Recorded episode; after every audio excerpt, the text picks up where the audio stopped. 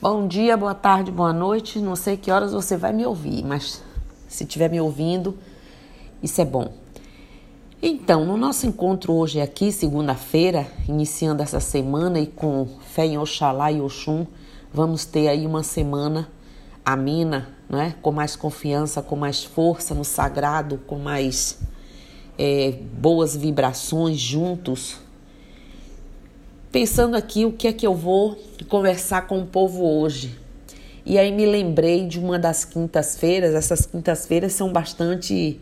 É, é, à noite, nos reunimos, médiums e o pessoal que estuda a iniciação da Umbanda, e um médium da casa questionou, né? Como hoje como passamos praticamente o final de semana, eu e um grupo de médios online discutindo sobre a Carta Magna, temas da carta, alguns temas da Carta Magna, é, como hoje o médium estuda tanto e antigamente os médios não trabalhavam sem estudo. E aí vamos ver né, o que, que a gente tem para dizer sobre isso. Porque, como eu disse, é, aí lembrei, né? Aos médiums, quando ele perguntou isso, o médium da casa perguntou isso, colocou como um ponto da gente discutir. Aí eu me lembrei, lembrei aos médiums que a época era outra, onde as pessoas médiums tinham muito mais tempo para dedicar, se preparavam, né? É, se prestavam a fazer horas de meditação, recolhimento para sua preparação, mesmo sem o estudo de grupos ou através de literaturas, é, como o fazemos. Esses eram instruídos né, mais facilmente, diretamente pela espiritualidade. E eles estavam mais em condição de silenciar e prestar atenção às comunicações né, e intuições, bem como não as questionavam tanto e faziam em conformidade, eles praticavam mesmo aquilo ali. Não havia desvio de atenção, como hoje nós temos tanto esse elencado de coisas que desvia a nossa atenção e mudanças frequentes. O sagrado era sagrado e ninguém desrespeitava. E um ambiente propício, né? Os terreiros, os lugares de encontro, é, se transformavam em verdadeira câmara para absorção de aprendizados. Além do que, havia o respeito dos iniciantes com os mais velhos que através da oralidade, quem disse que não tinha ensinamento, sempre houve, da oralidade, método ainda muito frequente em alguns terreiros, inclusive no nosso, isso não vai acabar. Faziam verdadeira preparação e direcionamento dos mais novos na religião e práticas da mediunidade, fundamentos, né? A sabedoria consistia em ouvir, refletir, assimilar, aceitar e praticar consigo e com os outros. Bom, vamos agora fazer um pequeno passeio aí na história.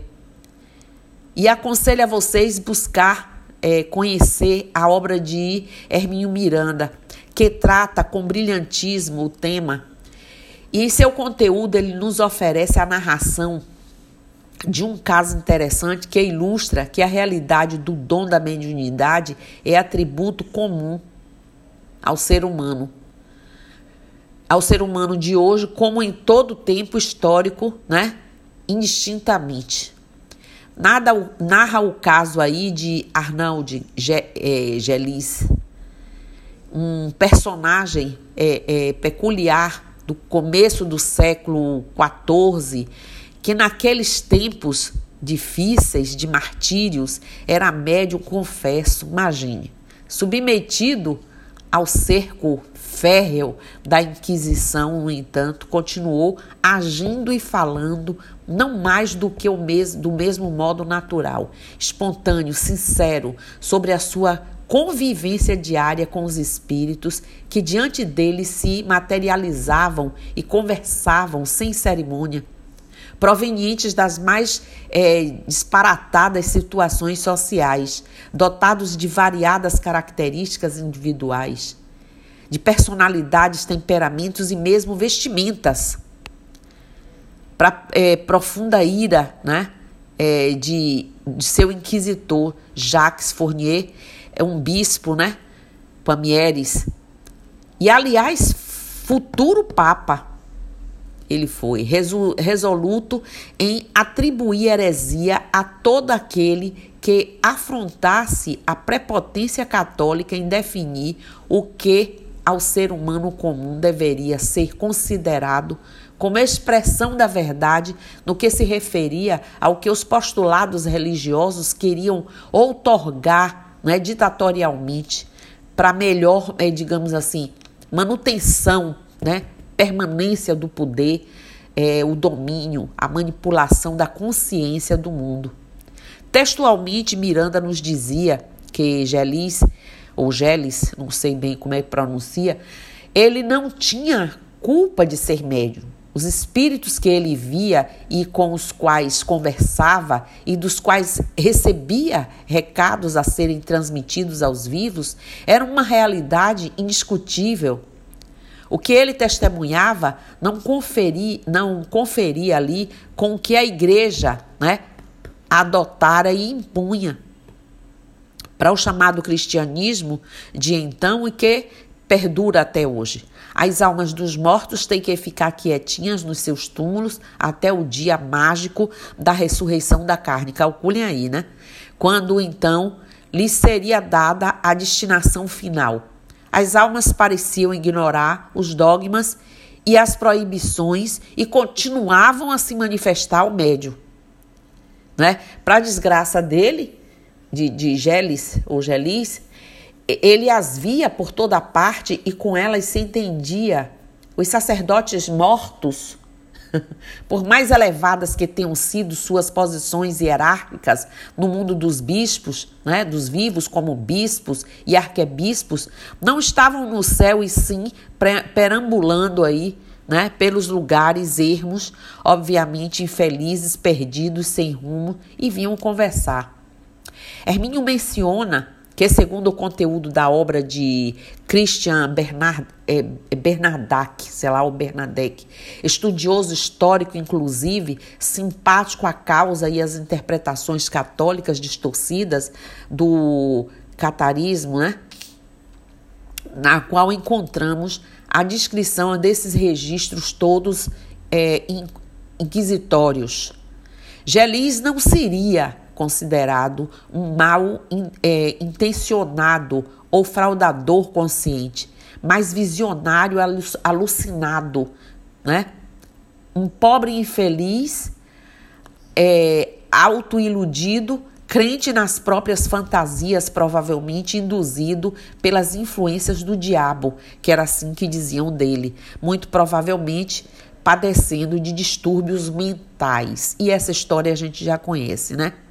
Ora, onde e em quantas vezes nos tempos atuais já vimos a repetição da mesma história?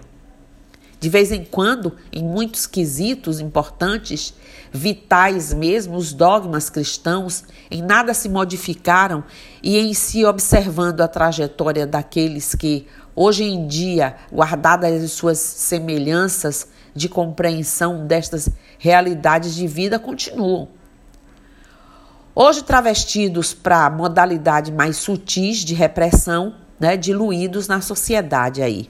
Quantos casos semelhantes já não nos chegaram ao conhecimento ou foram duramente né, experimentados por aqueles de nós.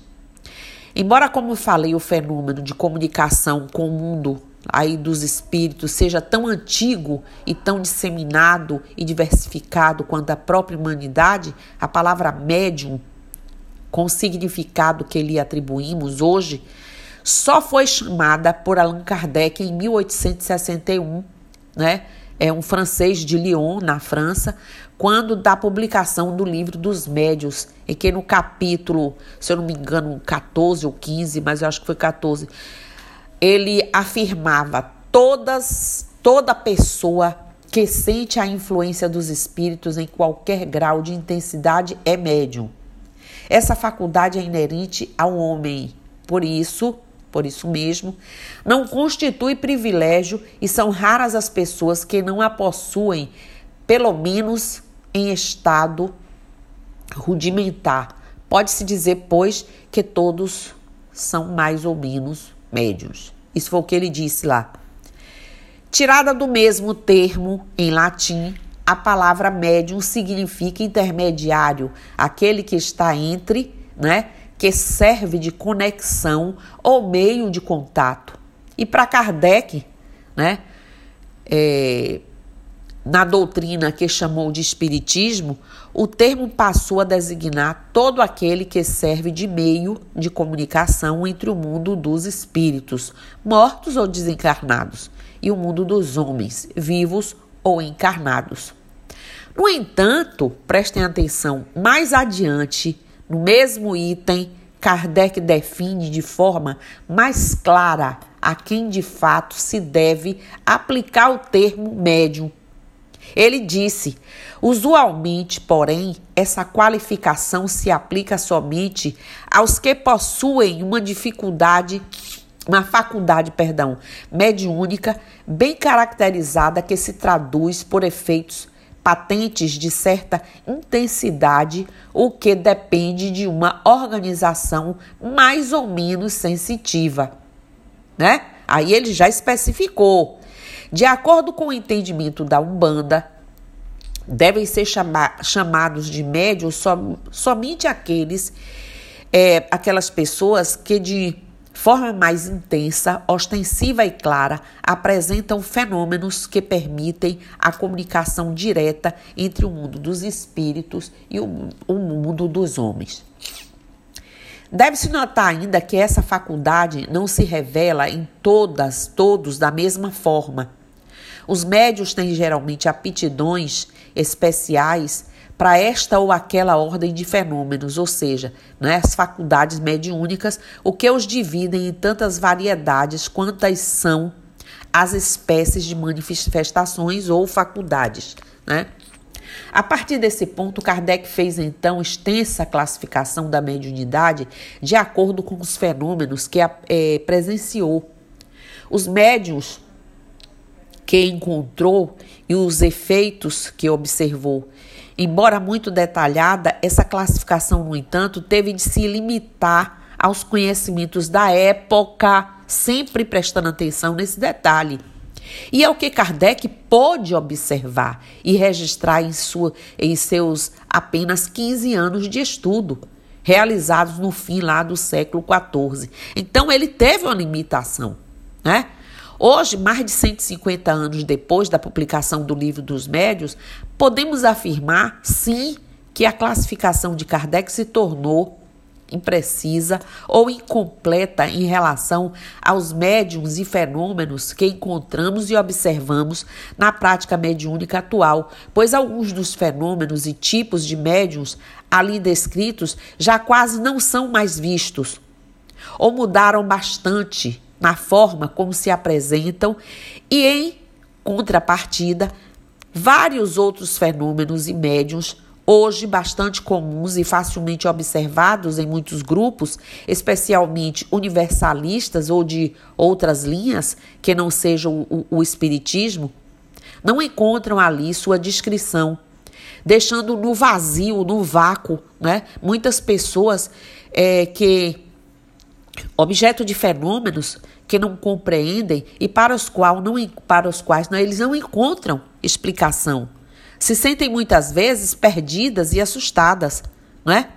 Ao longo de 50 anos de minha própria prática mediúnica e muitos anos de orientação e formação a médiuns, recebi relatos e eu própria constatei em mim, né? E observei fenômenos que ainda não, não encontramos na literatura especializada, sem registro e descrição, mas que são cada vez assim mais comuns entre nós, né? Podemos chamar de médiums ou sensitivos.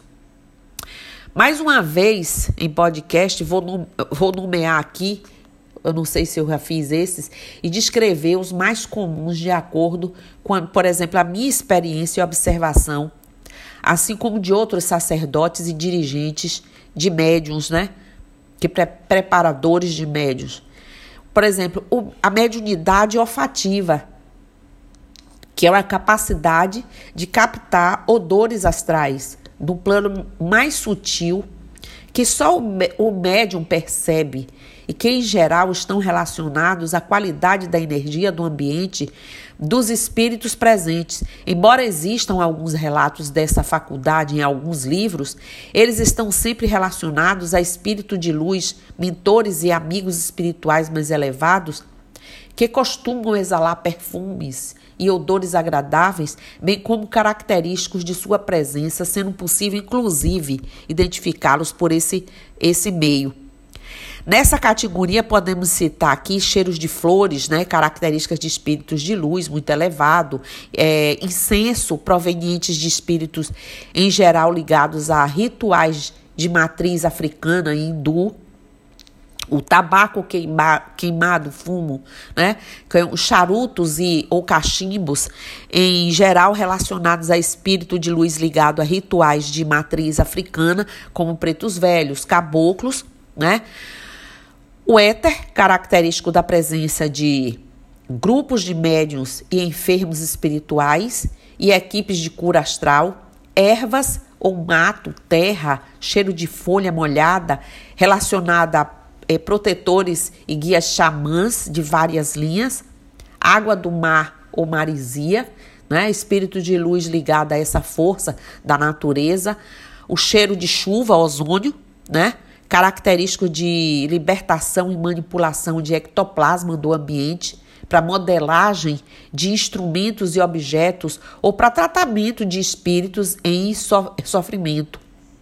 No entanto, ambientes e espíritos em desequilíbrio também apresentam odores característicos, sempre desagradáveis, os quais também podem ser percebidos pelos médiums e usados para identificar espíritos ou determinadas determinar suas condições emocionais, espirituais ou energéticas. Olha que coisa importante.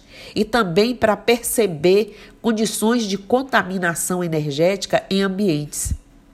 E nessa característica de odores, podemos perceber cheiro de borracha queimada ou madeira, né, ou, ou mofada, decorrente de espíritos recém-desencarnados ainda em processo de desintegração de seu duplo etérico, né? O envoltório é, semidenso que liga o corpo físico ao corpo astral. Fossa, esgoto, fezes, enxofre, que é uma energia escura proveniente de espíritos ou processos relacionados à magia pesada. Álcool, presença de espíritos alcoólatras, né? Copo cheio, como chamam os Exus. É carniça ou carne queimada proveniente de espíritos desencarnados ainda ligado energeticamente ou psicologicamente ao corpo físico em putrefação terra úmida ou mofada, decorrente de espírito desencarnado ainda preso energeticamente ou psicologicamente ao túmulo ou ao caixão. Preste atenção aí, quantas características, né? Também já observei outros odores e até sabores astrais e manifestações mediúnicas, sempre relacionadas a situação muito específicas de alguns espíritos, como cheiro de comida, roupa, é, roupa passada, madeira natural, é, criolina, produtos químicos, como o caso de resgate a espíritos que desencarnaram num acidente numa indústria química, maconha, cheiro de cigarro.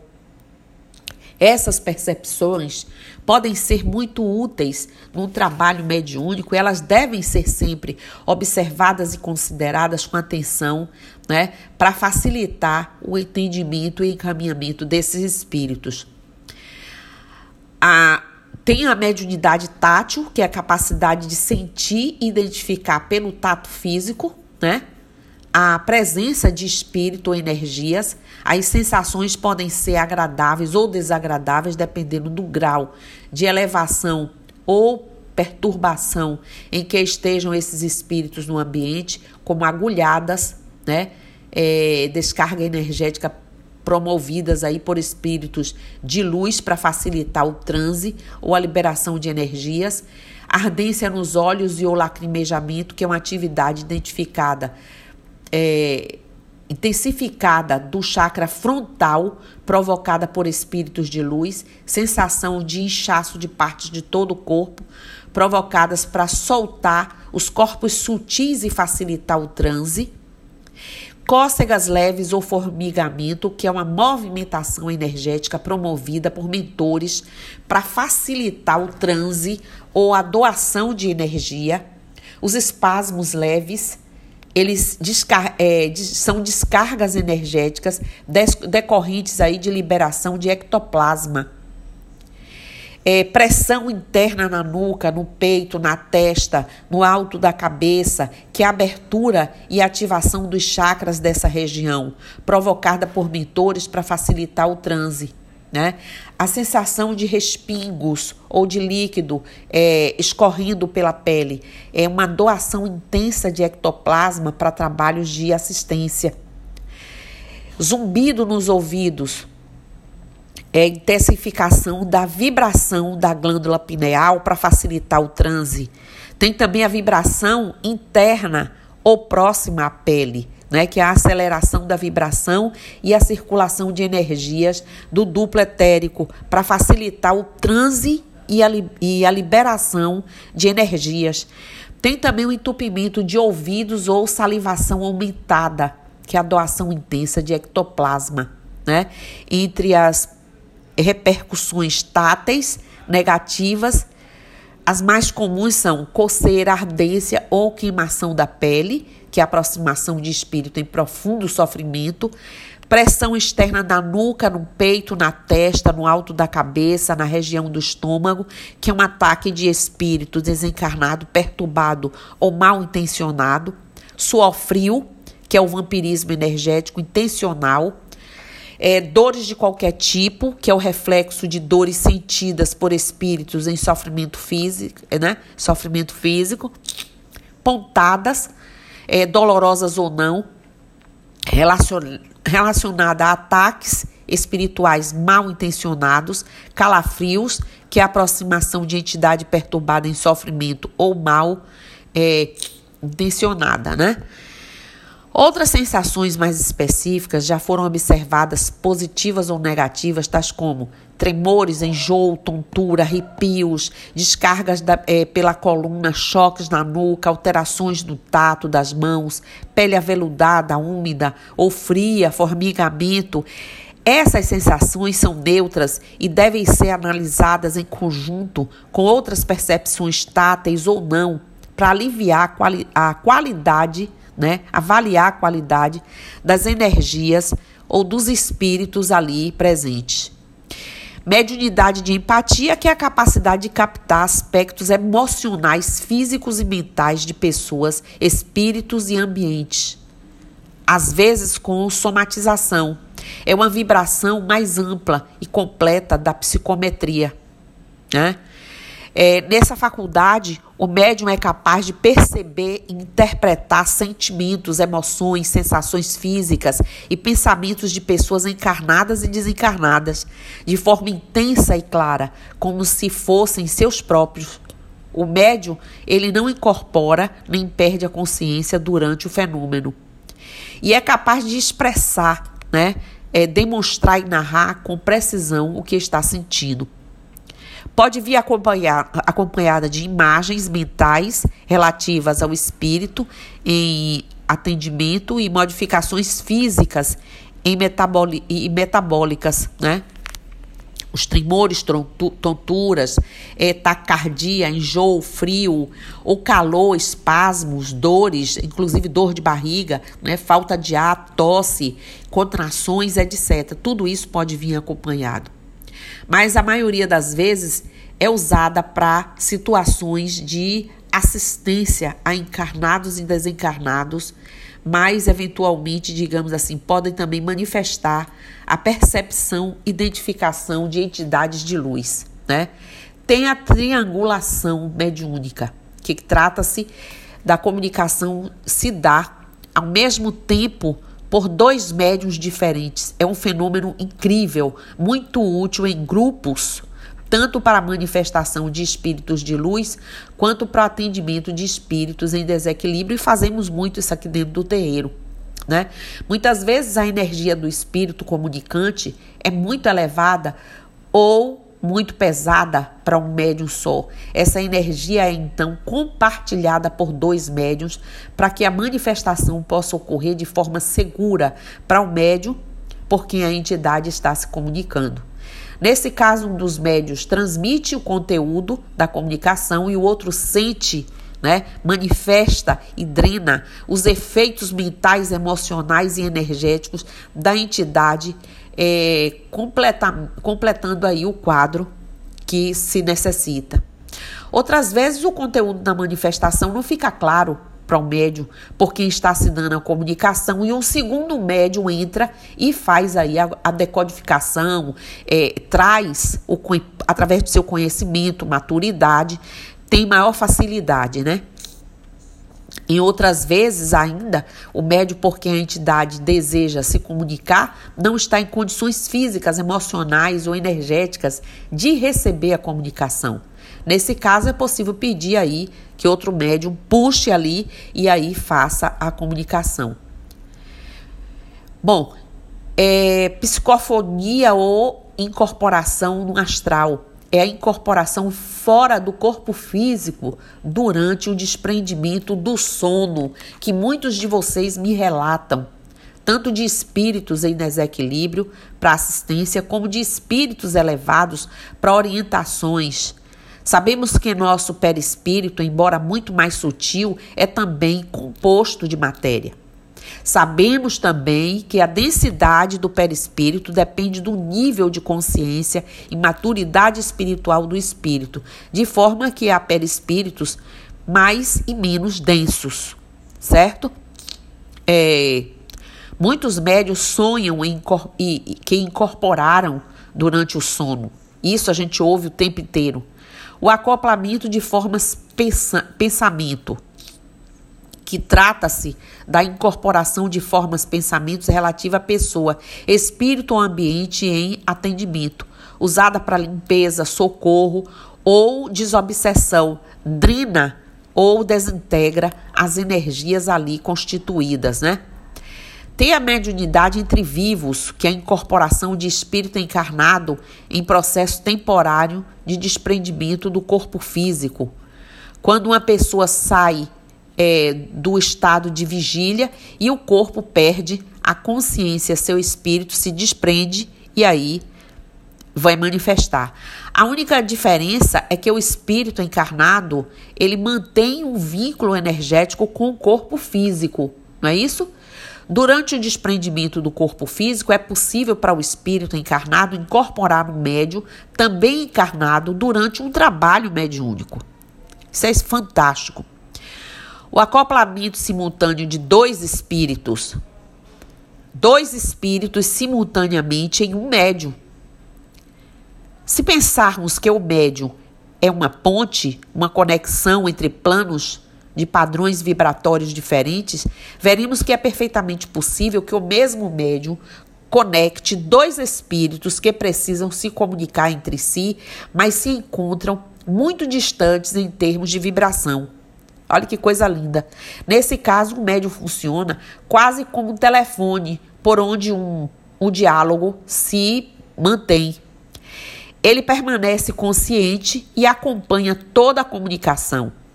Bom, esses fenômenos são facilmente registrados em rituais de umbanda, onde médiums podem receber, receber o que é chamado de entidades cruzadas. Nesse caso, a entidade que se manifesta é uma, mas o médium sente o trabalho também sob a interferência de outra entidade ou energia. Isso acontece entre entidades de luz que precisam atuar em conjunto no mesmo trabalho ou atendimento. E a gente assiste muito isso aqui, né? Fazemos muito para reforçar a energia ou somar qualidades que às vezes não se encontram juntas numa única entidade. Enfim, são essas entre outras, né, mais conhecidas por todos, que também já fiz um podcast aí falando. Preciso se faz enfatizar o que iniciei falando, que hoje o médium tem mais as interferências da modernidade, da correria, da chamada evolução dos tempos. E muitos anos atrás, o médium era a verdadeira entrega e grande sabedoria. Né? Ficava no registro dos que assistiam e transmitiam posteriormente na educação da oralidade tão comum nos terreiros das religiões de matriz africana. Ou seja, mesmo para aqueles médios que eram sonâmbulos, tudo ficava. Me estendi porque me empolguei, né? Mas eu acho que vale a pena vocês ouvirem isso de novo e entenderem por que hoje essas necessidades, muitas faculdades se perderam, elas não deixaram de existir, os médios deixaram de ter a condição de receber, de estar. Ok? Então, axé, namastê, saravá, motumbá, colofé, mucuyu no zambi e eu estou aqui. Bom dia.